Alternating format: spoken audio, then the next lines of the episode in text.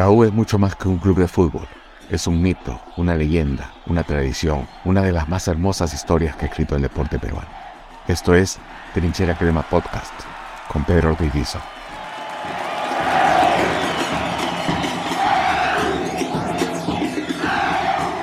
Hoy está con nosotros Adrián Sornomás. Antes que nada, muchísimas gracias por, por contestar y por la, por la oportunidad, Adrián. Eh, para mí es un placer estar, tener esta oportunidad de conversar contigo. Para mí también, Pedro, eh, te escucho un poco bajo, pero pues es un gusto charlar con vos. Adrián, eh, ¿cómo llegas a universitario exactamente? Yo estaba leyendo alguna prensa de la época y mencionaban de que arreglas todo, todo se arregla muy rápidamente, llegas, firmas y al otro día juegas. ¿Fue así realmente? Sí, sí, la, historia eh, cuenta un poco que yo estaba jugando acá los últimos partidos del torneo de Primera Nacional, eh, el año 96, eh, y Eduardo Manera, que era el técnico que había contratado la U en ese momento, me conocía porque él había dirigido Estudiantes de La Plata campeón del año anterior. Y yo tuve una gran temporada ese año anterior en Albois y después en, Los Andes también venía siendo goleador del torneo. Entonces me contacta que, el equipo que había armado para esa temporada de la U en el año 96 le faltaba un jugador como yo de mis características y que necesitaba que, que yo pudiera ir y bueno, y la verdad que me convenció tanto en lo futbolístico como, como en lo humano, me contó de, lo grande que era la U. Eh, y bueno, yo acá en Argentina había jugado en Independiente y en San Lorenzo, equipos muy, muy grandes, y me dijo que la U era igual o, más grande para Perú que, que, esos equipos, y bueno, y la verdad es que me convenció, eh, nos pusimos rápido de acuerdo con, el, gordo González, cariñosamente se lo digo. Eh, y, bueno, y llegué, creo que un jueves, el viernes me habilitaron y el sábado jugábamos en. Me acuerdo que era un equipo que, estaba en la playa, que ahora está. Eh, eh, ¿San Agustín? San Agustín, ese, ese era el equipo. Sí. Y, y bueno, eh, conocí a mis compañeros dos horas antes de ir a la cancha porque yo, el equipo había viajado el viernes en avión y yo, yo no pude viajar porque todavía no me habían habilitado y viajé el sábado a la mañana con el presidente y, eh, bueno, y un par de dirigentes, así que me presentaron al equipo eh, ahí antes del partido y bueno, y tuve la suerte de, de, un partido muy, muy cerrado y todo, creo que íbamos empatando uno a uno y yo hice el 2 a 1 y bueno, ahí empezó mi linda historia con Universitario de Perú. E, e, eso me parece impresionante porque revisando tu carrera, eh, salvo, eh, creo que, en el Rapid no jugaste mucho y por ahí un equipo mexicano, me parece, pero la cantidad de goles que has hecho en todos lados es increíble. Sí, sí, mi carrera está, está asignada por el cambio de equipo permanente. Eh, en aquel momento no, estaba la metodología de contratación que hay ahora, que te contratan por dos años, por tres años. Era un año y, si te iba bien por ahí te renovaban y si te iba mal te echaban. Eh, lamentablemente era, era así en aquellos momentos.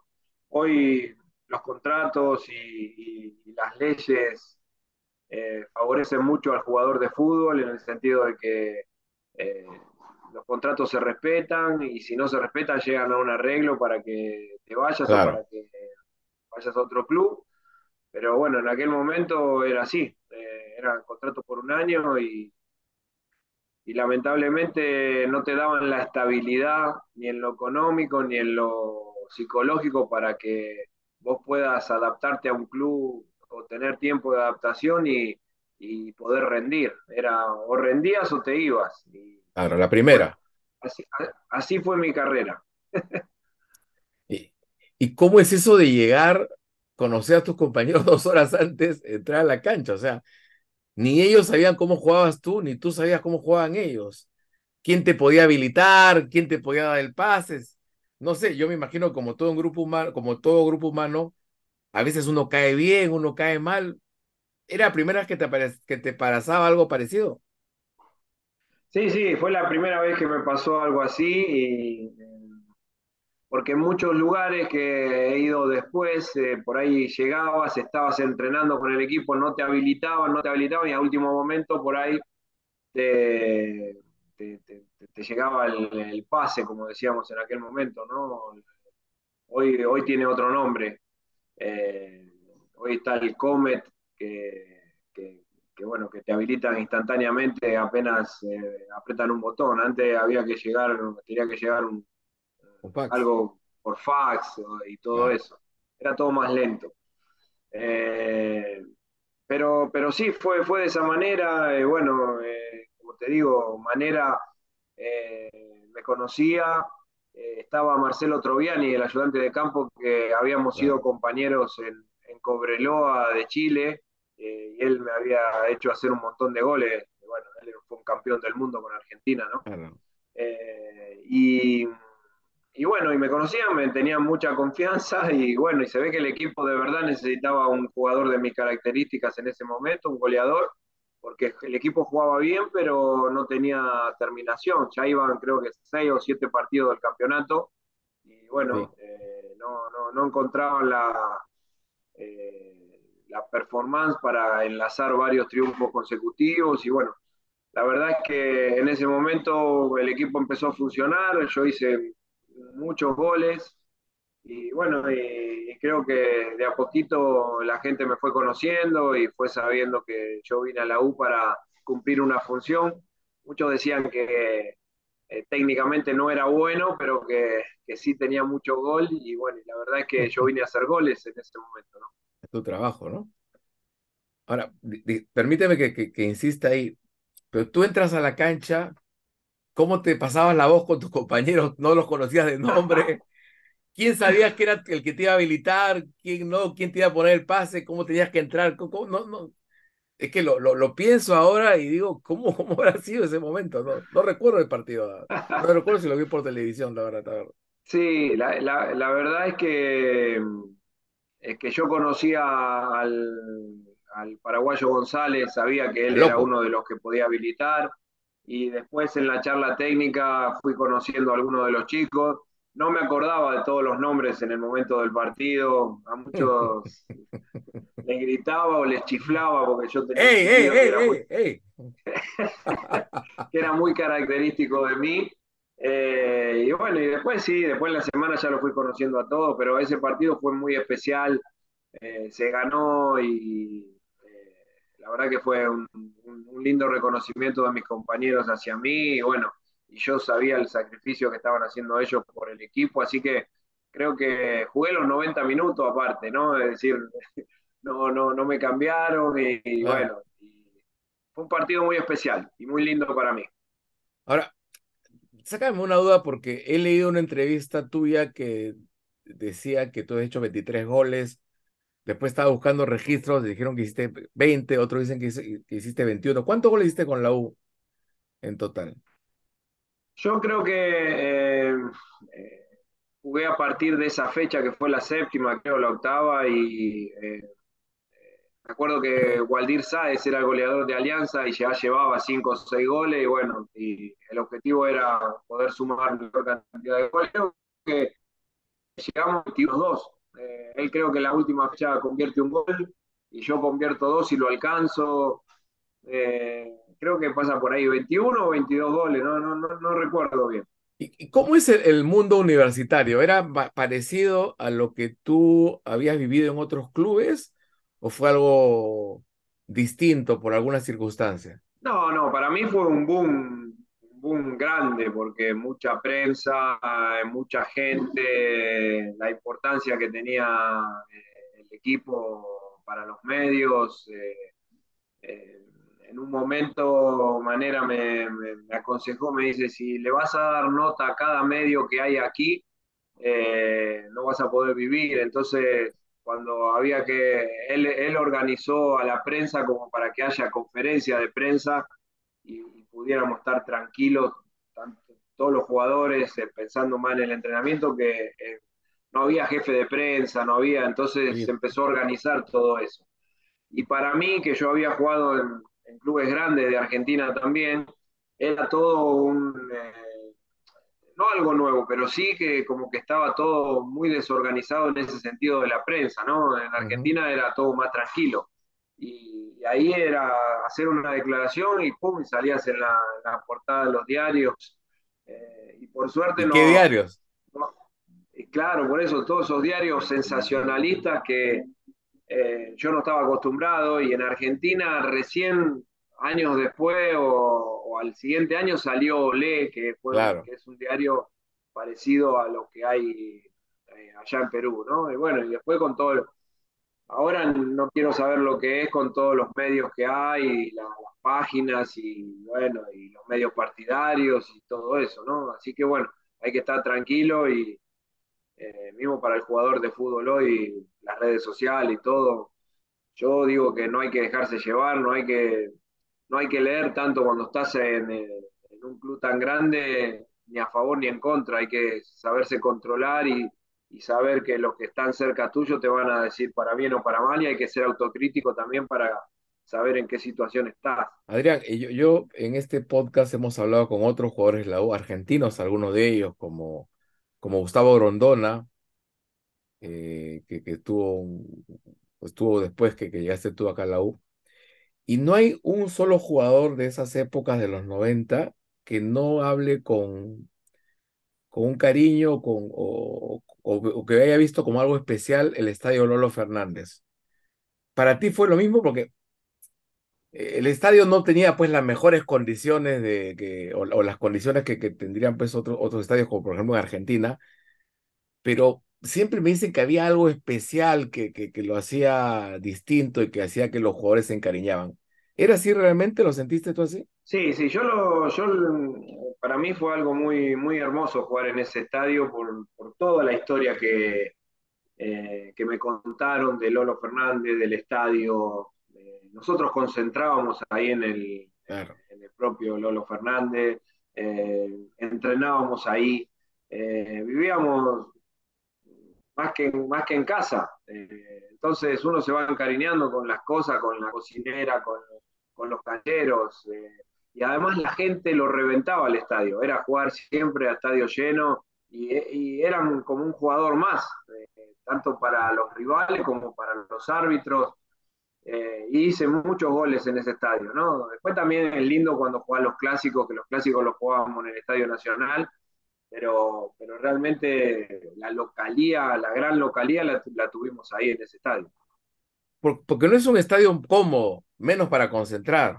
Pero por eso digo, era, era muy especial, eh, uno se encariñaba por, por, todo el sacrificio que uno hacía. Los chicos de, de hoy ni, ni, ni, se imaginan lo que era Claro. Eh, decir, comer, eh, comer, cenar, irte a dormir a la pieza, que a las habitaciones que éramos de a cuatro, sin baño.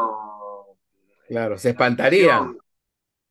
claro, hoy, hoy no, no, no, no, no tienen idea de lo que era. Por eso los tiempos fueron cambiando y para bien, tanto en lo profesional como en la alimentación, como el entrenamiento.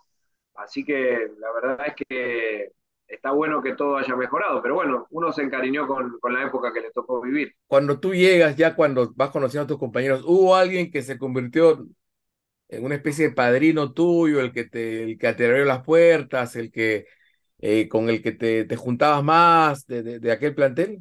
Y aún hoy día seguimos siendo amigos de Oscar Ibáñez, eh, el arquero, eh, bueno, con Cheta Domínguez, con el Chino Pereda, con, con, el capitán, ahora no me sale el nombre. ¿El Puma? ¿Carranza? Con, con, Carranza. Eh, realmente ahora eh, estoy, estoy viendo, bueno, con, ya te digo, con, con el, con el paraguayo González, a veces nos cruzamos en algún lado y nos damos un gran abrazo. realmente estuve, estuve un año solamente, pero quedó una, una relación muy linda con, con, todos ellos, ¿no? Muchas veces nos hemos cruzado más adelante en el tiempo y siempre hemos tenido el cariño de, de poder abrazarnos, ¿no? ¿Y cómo era, cómo era Manera? Era calentón, ¿no? Era, era, era un técnico con mucha personalidad, que sabía lo que quería de sus equipos. Eh, realmente eh, lo mejoró mucho a la U en, en todo sentido, creo que, que, hasta en el sentido organizativo, para lo que fue más adelante, creo que él dejó una, una imagen que, que, que los directivos eh, pudieron capitalizar ciertas cosas que él pretendía de, de, un equipo en lo organizativo y en, lo, eh, en todo lo que tenía que ver con lo profesional. Así que creo que él sirvió para que después, un par de años después, eh, se lograra un tricampeonato y, y, bueno, creo que se consiguieron cosas eh, muy importantes, ¿no? ¿Y tienes alguna anécdota que recuerdes de él de, de, en la U? ¿Algo que te, haya marcado, que, que, que recuerdes, no sé si con cariño, con cierta incomodidad? No, siempre con cariño, porque a mí, como te digo, a mí es como que él me apadrinó cuando llegué a la U, me dio muchos consejos, me, me dijo dónde, dónde vivir, eh, cómo vivir, cómo, cómo manejarme con la prensa. Me dio la confianza de que me dijo el jueves, el jueves cuando llegué ahí a Lima, él me dijo, mirá, eh, si mañana te habilitan, aunque no hayas entrenado con el equipo, vas a jugar eh, conmigo vas a jugar siempre, entonces esa, esas cosas, eh, yo hoy soy director técnico y, y, sé que eso le hacen bien a, al jugador, entonces uno trata de aprender de todas esa, esas buenas cosas que, que, a uno le dejaron en el camino. Yo tuve muchos técnicos y bueno, para mí él fue uno de los que más reconozco, ¿no? Era, era muy pegado al, al, al, a la parte táctica, ¿no? Sí, sí, sí, para aquellos tiempos él, él, él te daba ciertas eh, indicaciones que por ahí no las entrenaban como se entrenan hoy, lo que es la salida, lo que es okay. la presión, pero, pero sí eh, era un adelantado en eso, ¿no? Él, él, por ejemplo, a mí me decía, vos tenés que venir con el 5 del equipo rival para que no nos den vuelta la pelota y eh, estar cerca para interrumpir eh, lo que es un circuito de fútbol.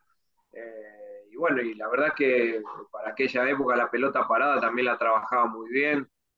Así que a mí me dejó muchas, muchas cosas buenas, ¿viste? ya sea, como te digo, en lo, en lo, profesional como en lo personal. ¿Y el loco González era loco, verdad? ¿De verdad o no? Sí. Qué excentricidad, sí, recuerdo. Sí. sí, él, eh, con él eh, íbamos y veníamos todos los días porque vivíamos en el mismo edificio así que yo no tenía auto en aquel momento y él me llevaba y me traía a los entrenamientos eh, íbamos a comer ceviche juntos eh, con más eh, amigos del plantel. Eh, la verdad que la, la, pasábamos, la pasábamos muy bien. Yo eh, recién había sido papá y él se encariñó mucho con mi hijo, que hoy tiene, mi hijo tiene 28 años. Así que imagínate el tiempo que ha pasado.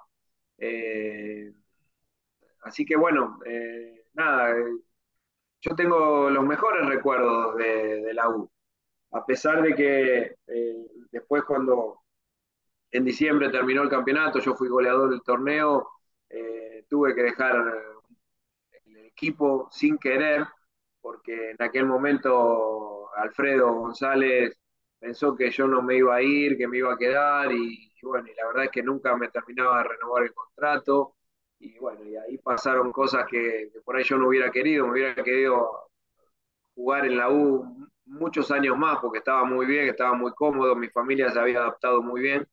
Eh, y bueno, y apareció la posibilidad esta de ir a Sporting Cristal a jugar la Copa Libertadores y, eh, y bueno, eh, es como que, por decirlo de alguna manera, yo sé que Alfredo ya no está en este momento, pero como que se dejó estar y, en el fútbol cuando es año a año la renovación y todo, eh, es como que me dejó ir. Y, bueno, yo necesitaba volver a tener un nuevo contrato y, apareció esa posibilidad y la, aproveché. ¿El problema ahí fue que Alfredo no arregló con el dueño de tu pase o fue que no arregló contigo? No, no, no, no terminó de arreglar el, lo general, es decir, el campeonato creo que había terminado el 10, el 12 de diciembre, eh, Alfredo me dijo, eh, tranquilo, lo vamos a arreglar. Yo le digo, mirá, Alfredo, que hay, yo fui el goleador del torneo, hay otros, otros clubes claro. interesados. tanto de acá como de otros países.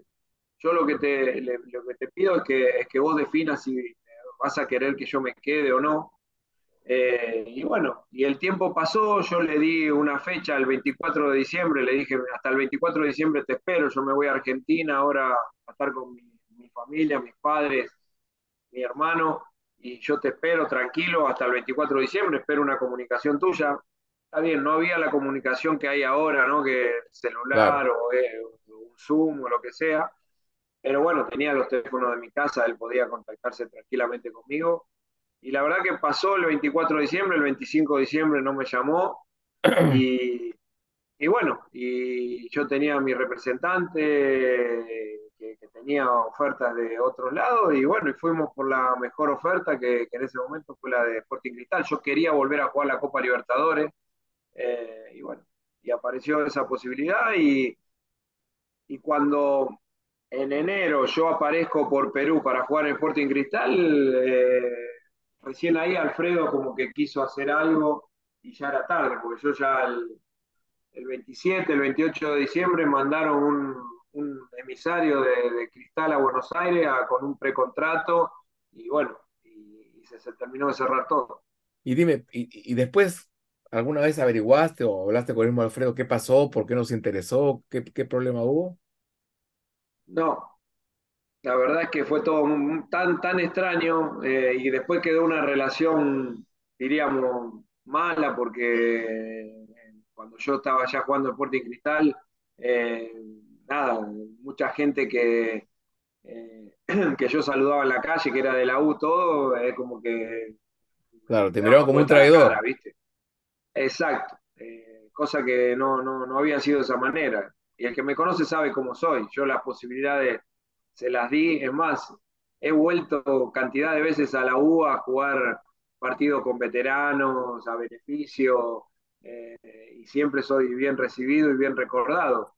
Pero bueno, fueron épocas o momentos en los que eh, mi carrera profesional me llevó por otros lugares. Y porque lo raro fue que para todos, hinchas, periodistas, yo trabajaba en esa época en el comercio, era que el goleador del equipo no le robaran. Y, con, con, los problemas que hay de todo club en el mundo de encontrar un goleador, ¿cómo lo dejan ir? ¿no? O sea, pareció algo e, extrañísimo, ¿no? Sí, sí, por eso, por eso digo, a mí también. Yo, yo pensé que no digo que hubiera sido el primero en renovar, pero, pero sí que haya un contacto, una negociación, algo que, eh, que nos llevara a que había un interés, porque al fin y al cabo yo creo que Eduardo Manera se fue del equipo también. Así es. No sé si habrá sido, si habrá sido porque yo no renové o no me habrán llevado porque no renovó Manera. La verdad que con él tampoco hablaste nunca, nunca te dijo qué pasó, nada. No, no, él me dijo, sí, sí, eh, después de ese momento yo hablé con él y él me dijo que, bueno, que no había llegado a un acuerdo y que simplemente él iba a seguir su carrera en otro lado. Ok. La verdad, esa fue la, historia. No, el hincha recuerda mucho tu gol en el clásico, ¿no? Que es una pelota que te viene y me parece que hace una media vuelta y no sabemos cómo entra la pelota, pero no, ni respiraste, creo, ¿no? ¿Fue ese tu gol más recordado en, lo personal o tienes otros goles del, digamos que, que, te mantenga, que se mantenga en el recuerdo, otro, de repente a otro equipo menos importante, no lo sé. Garrafal de Espinosa, ahí no se puede contener el balón, ahí se rechaza, hay que ser seguro, quizás no es lo más bonito, pero es seguro. Y segundo,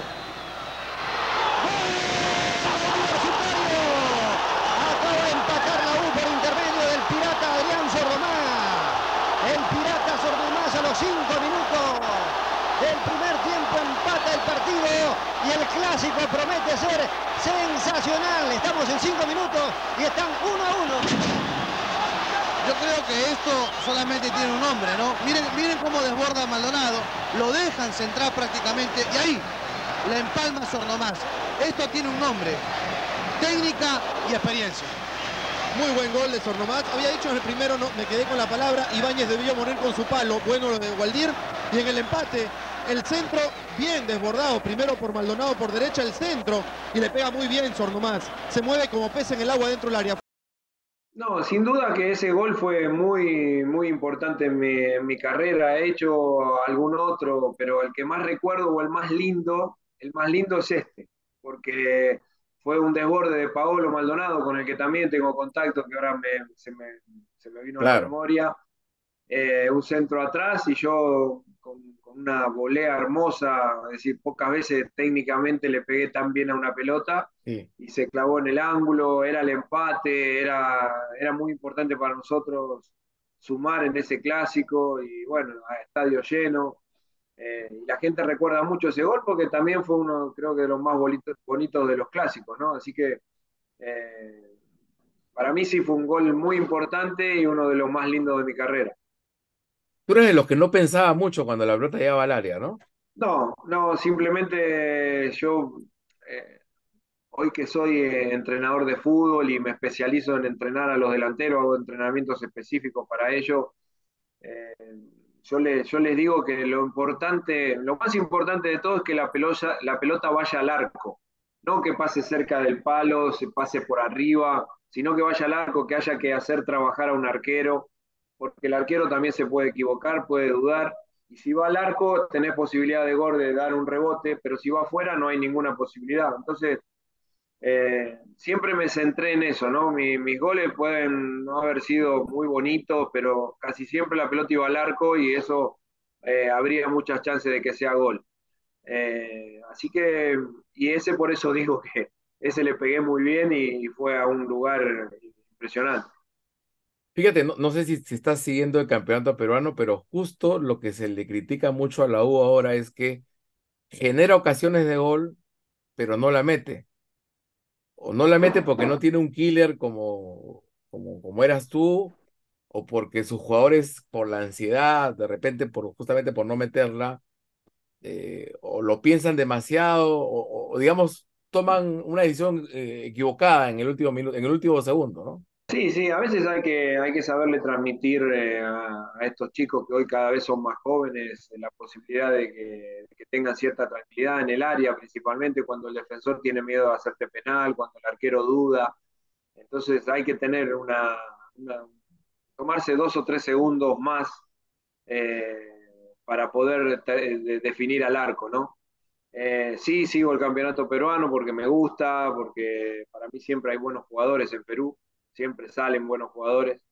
Eh, sé que no sé cómo habrá terminado hoy Sporting Cristal, que iba perdiendo por un Estaba gol. perdiendo, sí, sí, estaba perdiendo. Sí, eh, y bueno, y ahí está la U y Melgar pele- peleando el campeonato con Cristal, así que Alianza se puede enganchar.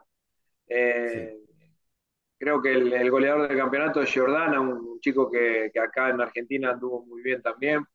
Eh, así que creo que eh, es un campeonato lindo el peruano porque se juega bien, eh, hay, hay equipos importantes y bueno, eh, ojalá que en algún momento pueda poder ir a trabajar en algún equipo del fútbol peruano. ¿A ti te, te, te gustaría trabajar entrenando delanteros para que hagan goles o, ar- o a, a cargo de un equipo de primera división? No, no, yo soy, yo soy director técnico, estuve, trabajé con Leo Madelón 10 años como ayudante técnico, eh, y ahora estos últimos tres años estuve con Ricardo Zielinski en Estudiantes y ahora hasta hace poquito en Independiente. Eh, una de las facetas que me gusta hacer y que, y que aparte de, de- de planificación de los trabajos y, eh, y bueno, y los entrenamientos diarios, eh, hay una parte en la que me especializo que es el entrenamiento con los delanteros. Eh, y bueno, eh, me gusta hacerlo, pero yo soy director técnico y en algún momento eh, tal vez pueda eh, dirigir un equipo. Acá lo he hecho en el ascenso, en algunos equipos, pero bueno, eh, siempre uno quiere, quiere mostrar esa meta y, y me parece que el fútbol peruano, que se nutre de tantos directores técnicos argentinos, capaz que pueda ser una, una buena posibilidad en el futuro.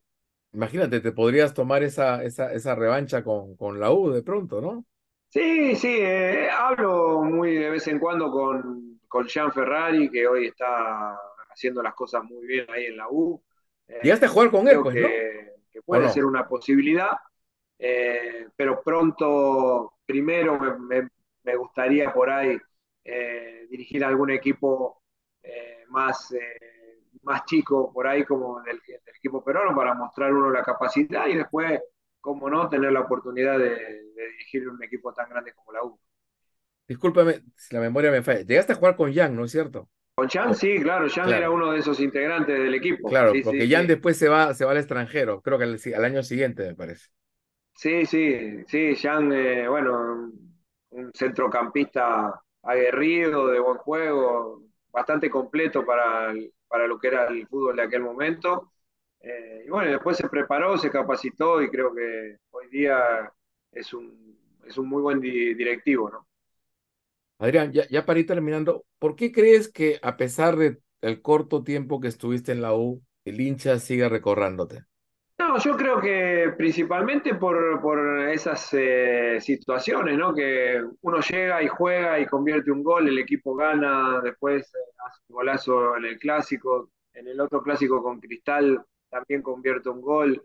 Eh, hice goles eh, doblete, triplete, es decir, creo que fue muy un flash, ¿no? Creo que, que nadie sabía quién era y de repente mi nombre eh, salía todas las veces en la estadística de los goles. Eh, creo que me he comportado siempre de manera muy profesional y bueno, creo que por eso la gente me recuerda. Hoy en día mucha gente peruana que, que me cruzo en Buenos Aires se acuerda más de, más de mí que, que, que hinchas de, de, San Lorenzo, Monele o de, Independiente. Entonces, para mí eso es muy, muy gratificante, lo mismo que, que estar conversando en este momento eh, contigo sobre, eh, sobre un club tan importante como es Universitario de Perú. ¿Y te ha perronado de haber ido a Cristal o no? Yo creo que sí, yo creo que, que todos entienden que uno es profesional y, y bueno, en aquel momento no sé si lo tomo como un error, pero, pero tal vez más maduro hoy en día, eh, por ahí tenía que yo haber llamado al, al, presidente y decirle, ¿me querés o no me querés? Y bueno, y a partir de ahí poder tener una negociación. Bueno, son errores de, o pecados de juventud y, y, y bueno, uno siempre mira para adelante y no para atrás. Ahora, con todo respeto al, al hincha de cristal, porque, porque seguramente tú, tú, igual le tienes este, consideración y cariño, y a la institución, que, que en ese entonces era una institución modelo, eh, o hasta ahora lo es, eh, es diferente, puedes jugar por la U que jugar por cristal, ¿no? Sí, en aquel momento eh, fue, fue diferente. Yo me sentí, es decir, pasar de jugar a estadio siempre lleno a jugar con un estadio que la verdad Cristal en aquel momento no tenía tantos hinchas. Hoy creo que ha crecido en ese sentido, sí. eh, porque he visto la última Copa Libertadores eh, con, con, estadio lleno, el Estadio Nacional lleno, eh, y creo que, bueno, eso te lo va dando los títulos y, y, los chicos se van haciendo, por supuesto, más hinchas del campeón, ¿no? Pero creo que en aquel momento sí fue una, fue, era diferente jugar eh, por a estadio lleno con la U que a un estadio que no, no estaba con mucha gente como, eh, con, como era Cristal. Pero eh, institucionalmente también fue un cambio muy grande de un equipo muy organizado como Cristal a un equipo que estaba, ya te digo, claro. un poco de, de, de, desordenado por el tema este de que no haber tenido una conversación con el goleador del equipo eh, de la temporada fue, fue algo muy de no creer en ese momento. Yo para mí fue algo insólito. Pero bueno, las cosas se dieron así y, la verdad es que eh, no hay que arrepentirse de las cosas que uno hace, ¿no? Claro, finalmente cada quien siguió su, su camino y, tu carrera siguió, siguió para adelante, aunque lejos de, de universitario. Adrián, muchísimas gracias por tu tiempo, por tu generosidad. Eh, la verdad que ha sido un, más que un gusto, un, un honor tener la oportunidad de, de, de, de, poder conversar con alguien que ha sido, a pesar del corto tiempo que estuviste en universitario, que ha sido eh, goleador del club y, que, y al cual el hincha aún lo recuerda con, con mucho cariño y aprecio y que seguramente deseará que alguna vez estés nuevamente por acá en Lima. Gracias, Pedro. De verdad, un abrazo muy grande para vos, un saludo muy grande a toda la hinchada de Universitario, toda su gente. Éxitos para este campeonato. Así que nada, un, un fuerte abrazo y muchas gracias por, por, por, esta, por esta comunicación, por esta nota muy agradable, me sentí muy cómodo. Gracias Adrián y un abrazo y dale toda la vida. Vamos, Su.